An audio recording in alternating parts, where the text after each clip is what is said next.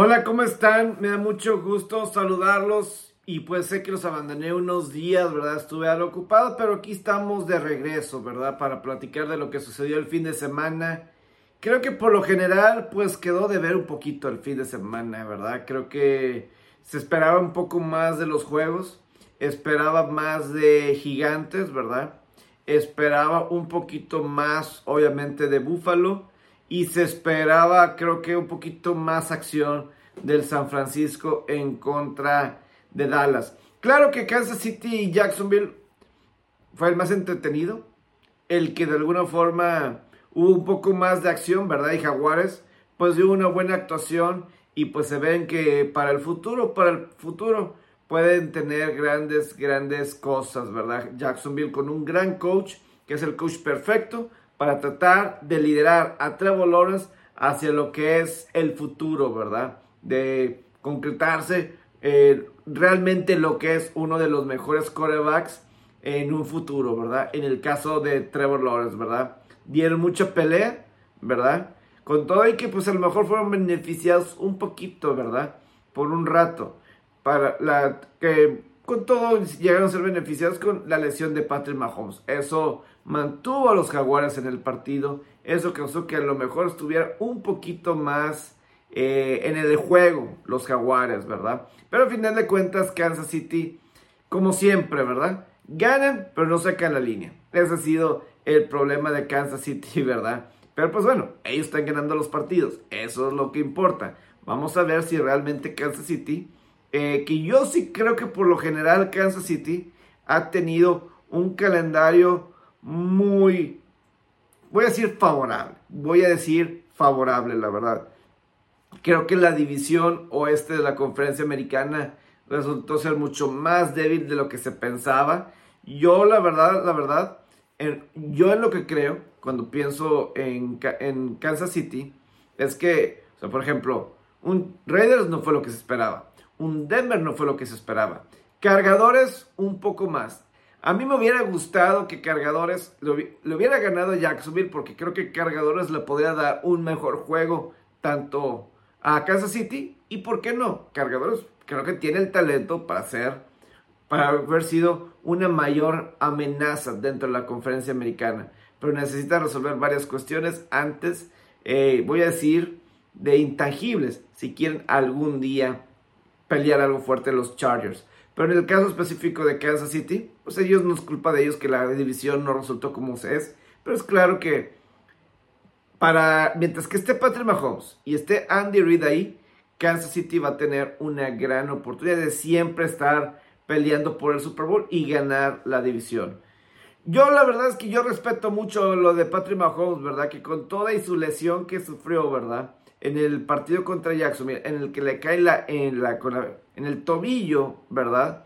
Yo sí soy de la idea con los Chiefs que con Mahomes, yo respeto eso de Mahomes, que se enoje porque no pueda jugar, que de alguna forma el que aviente la chamarra de enojo porque Andy Reid y los doctores le dicen, no puedes jugar, ve y chécate primero, ve y chécate y ver qué puedes hacer. Yo la verdad, pues es lo mejor, la verdad un Patrick Mahomes a un 60-70% o el porcentaje que veas, siempre va a ser mejor que esté Patrick Mahomes. Y el ver que le importa tanto a su líder es beneficio para toda la plantilla, para todo el equipo. Y yo sí creo que es para el pro del equipo. Lo único, el, el ver esa reacción. Obviamente para el equipo, voy a decirlo, por el equipo de Kansas City y Andy Reid y compañía, es importante, ¿verdad? El que pues ellos hagan la decisión por el jugador, ¿verdad? Prefiero eso que voy a decir un Lamar Jackson, por ejemplo, en Baltimore, que ni siquiera viajó a Cincinnati, ¿verdad? No está ahí. O sea, no puedes decir que eh, Lamar Jackson es un líder si realmente no estaba ahí, si no está ahí, aunque esté lesionado, si no está ahí. Si no, eh, entonces, a mí no, eso no se me hace de, como un líder de Lamar Jackson. Pero Patrick Mahomes muestra liderazgo al estar ahí. El querer jugar, ¿verdad? Eso para mí representa mucho y yo respeto completamente eh, Lamar. Y aquí depende de Andy Reid y de los doctores de hacer lo correcto. Les corresponde a ellos. Lo correcto para Patrick Mahomes es buscar jugar a toda costa. Eso es lo correcto. Ya lo otro depende si una está sano y dos, ¿verdad? Si es la jugando ese porcentaje le da la mejor posibilidad a Kansas City de ganar. Son las cosas que se encarga el coach, ¿verdad? Y el estado médico. Total, es la cuestión. De Filadelfia Gigantes, honestamente sí creo que me desilusionó Gigantes. Yo esperaba más a la ofensiva de Gigantes. Eh, hace mucho que no había visto la defensiva de Filadelfia. Empezó muy bien la defensiva de Filadelfia la temporada. Pero a lo largo de la temporada, pues había cambiado muchas cosas, ¿verdad? Eh, no siempre fue la más efectiva. Me acuerdo del juego contra Houston, ¿verdad? Contra los Texas, como Filadelfia, pues batalló con todo eso, ¿verdad? Eh, que se hicieron las altas. Filadelfia constantemente, constantemente era de altas. Pero la defensiva jugó bastante, bastante bien. Yo sí esperaba una mejor actuación de Daniel Jones. Yo sí decía, pues Daniel Jones a lo mejor puede cometer algún error en algún momento dado, pero mínimo va a tener sus jugadas grandes, sus importantes, para que mínimo el juego estuviera cerrado, ¿verdad? O mínimo cerca de sacar la línea. No ganar el juego, pero cerca alrededor de la línea, que está como en 7 y medio. Pero realmente nunca fue factor, nunca fue factor gigantes. Lo bueno es que para gigantes ya tienen a, saben que tiene un muy buen coach en Brian DeBall eh, para el futuro. Vamos a ver que Daniel Jones va a ser agente libre, entonces, ¿qué van a hacer los gigantes? Eso va a ser importante con, ellos establecer. Eh, ¿Cuál es el precio correcto para Daniel Jones, verdad? Con ellos. Y, por ejemplo, Saquon Barkley también. Receptores, ayudar más a Daniel Jones. Esta va a ser la clave. Pero Filadelfia corrieron muy bien el balón y pues la ofensiva de Gigantes no era la mejor, ¿verdad? Eso fue claro, no era lo mejor y, y pues bueno, Filadelfia corrió todo lo que pudo, todo lo que quiso, le pudo correr a Gigantes y bueno, están en el juego de campeonato. El Búfalo contra mis Bengals. Pues obviamente, ¿qué van a hacer con esos 50 mil boletos que se vendieron? Que va a haber algún, que hagan, no sé, un concierto, una kermés, que hagan, mm, ¿qué, les gusta que hagan ahí en Atlanta? El lugar está disponible, vendieron boletos, ¿qué pueden llegar a hacer con eso? Eh, algún acto de beneficencia, un fundraiser, no sé, ¿verdad? ¿Qué se les ocurre que pueden hacer con esos 50 mil boletos que vendieron? La verdad que sí es una verdadera catástrofe, o sea, sí es una falta de respeto. Y yo sí, como Cincinnati, yo sí y es que no solamente es el que hayan vendido los boletos. Eso fue como la cereza en el pastel, para sí. La falta de respeto que sintió Cincinnati. Eh, después de todo lo que pasó con Damar Hamlin y el juego cancelado. Por donde volteabas, para donde buscabas. El perjudicado era Cincinnati, ¿verdad? Desde el volado con Baltimore, ¿verdad? El que, ok, Buffalo, Kansas City sería una sede neutral pero Cincinnati y Buffalo no. Un Cincinnati Kansas City no. Cuando antes del partido de ese lunes por la noche, Cincinnati tenía la posibilidad de mínimo ser dos y poner la presión a Kansas City. Estaba esa posibilidad. Pero eso se quitó. Eso se acabó. Ni siquiera le dieron esa oportunidad a Cincinnati. Y luego todavía, todavía se los restregas en la cara con esos boletos. Y, y que en primera plana pongas los 50 mil boletos, ¿verdad? Que ya están vendidos, 50 mil boletos, toda esa cuestión, pues obviamente es, o sea, fueron una tras otra, el volado, sede neutral, tú no, ellos sí, exclusivamente Mahomes y Al, exclusivamente sí. Cuando el fuerte de esa conferencia, eh, pues ha sido Cincinnati, a mí me cuesta decirlo, pero es la verdad ha sido Cincinnati, ¿verdad? Lleva noviembre invicto, diciembre invicto, enero hasta el momento ha sido invicto, ¿verdad? Y son los campeones de la conferencia americana. Ha tenido mucha razón Zach Taylor. Zach Taylor ha tenido, los han manejado así durante toda la temporada. Ellos nos tienen que jugar a nosotros. Quieren llegar al final del campeonato de conferencia. quieren llegar al Super Bowl, quieren hacer todas las diferentes cosas, primero nos tienen que, primero nos tienen que enfrentar a nosotros, primero tienen que jugar, enfrentar a Cincinnati. Y la verdad ese es el caso. Querían tener ese juego en Atlanta, ¿verdad? Primero Buffalo tenía que jugar contra Cincinnati. Primero Buffalo le tenía que ganar a Cincinnati, ¿verdad? Para que eso se hiciera. Primero Buffalo, sí. ¿Se piensa que Kansas City al Super Bowl? Puede que sí, pero primero tienen que vencer a Cincinnati. No, no están ya en el Super Bowl. Primero tienen que vencer a Cincinnati. Porque la verdad, esa es. Eh, Cincinnati ha sido muy bueno en los últimos años jugar en, noviembre, diciembre, enero, ¿verdad? Eh, ojalá en febrero también estén invictos en febrero. Ojalá que sí. Primero que terminen un enero perfecto. Primero Cincinnati tiene que terminar un enero perfecto. Pero es la unión en Cincinnati la unión en Cincinnati se me hace muy buena. Vemos lo que pasó con Buffalo, lo que pasó con Stephon Diggs. ¿Vieron lo que pasó con Stephon Diggs? Que estuvo haciendo berrinches todo el juego. A diferencia de Patrick Mahomes en Kansas City, que tú piensas si eres Patrick Mahomes, donde ah, mi, compañero, mi jugador, mi líder quiere jugar y está haciendo un esfuerzo para jugar, para ganar. Mientras que Stephon Diggs, lo que hace Stephon Diggs, ¿verdad? Eh, varias veces en el partido. Una jugada primera mitad, un pase que le lanza mal Josh Allen y Stephon Diggs le dice, como que anda, ah, más arriba, más arriba.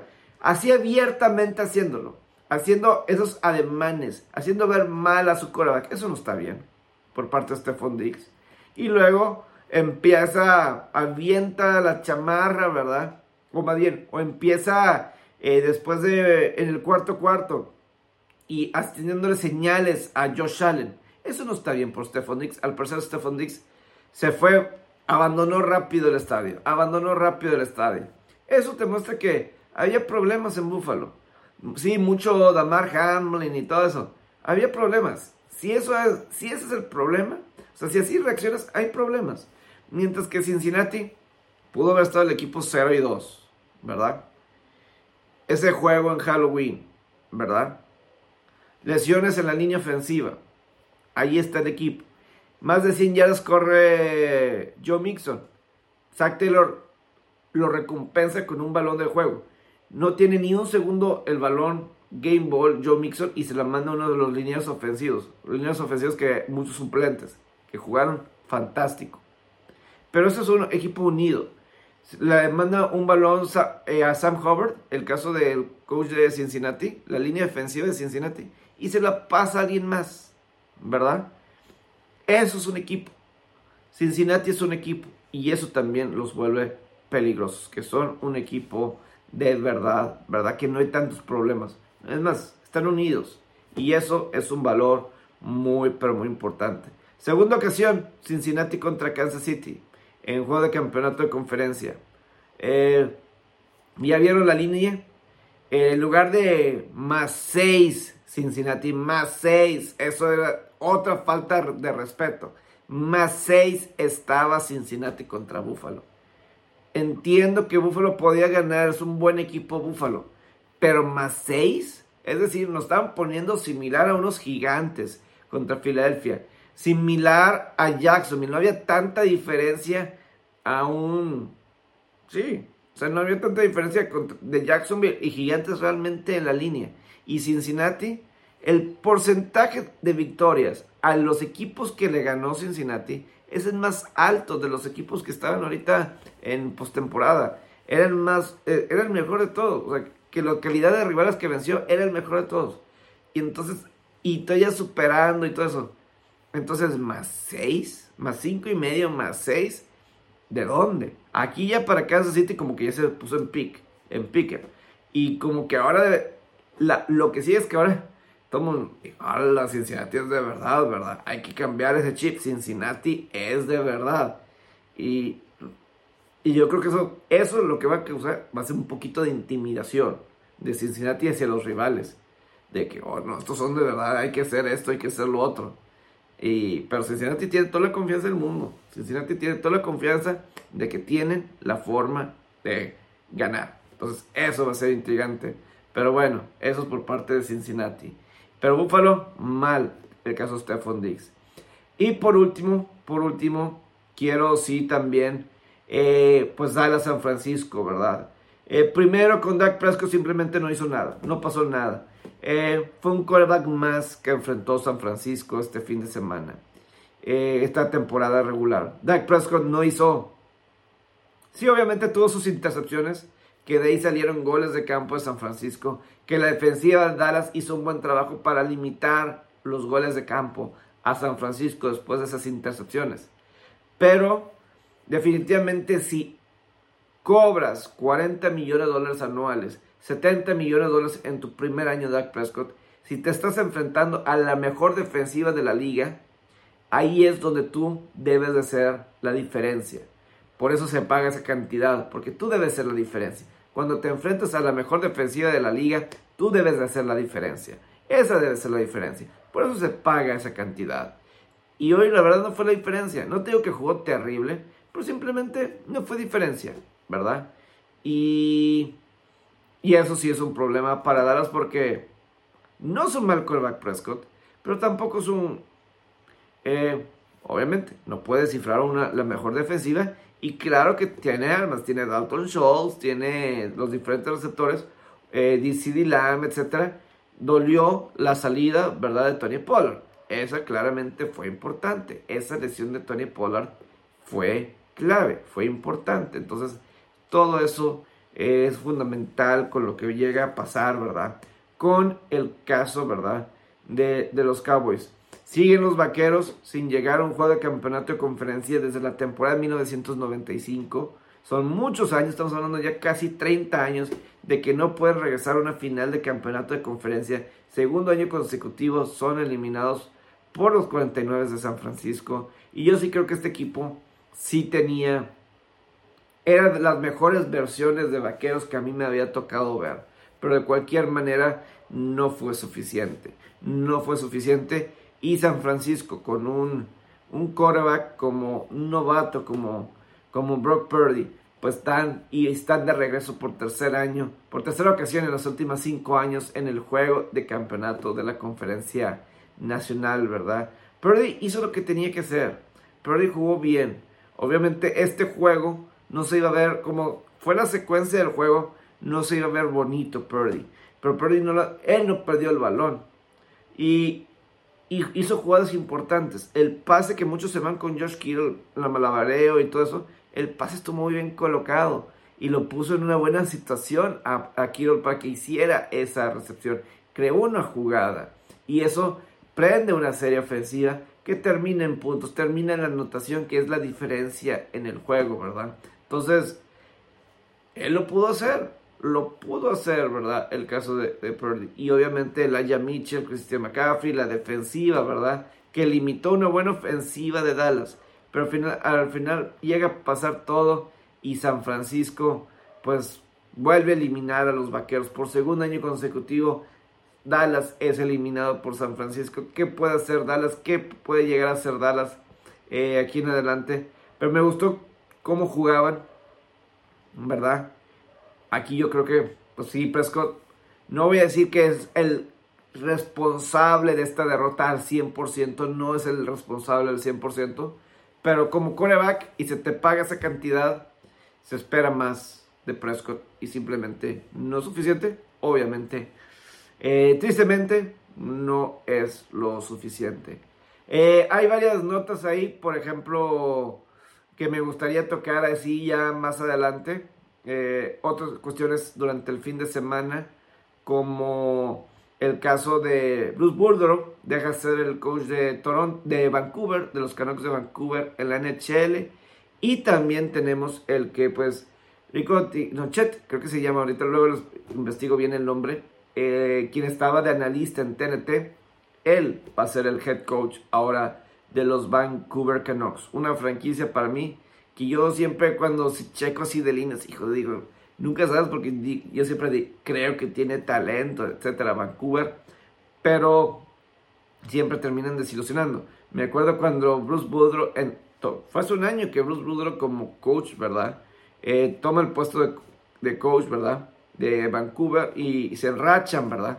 Pero llega a ser luego lo mismo, se acaba eso. Entonces, yo no creo que sea cuestión de cocheo. Yo creo que hay algo organizacional ahí en Vancouver que pues les ha afectado. Pero bueno, yo los dejo. Ojalá que tengan un gran inicio de semana.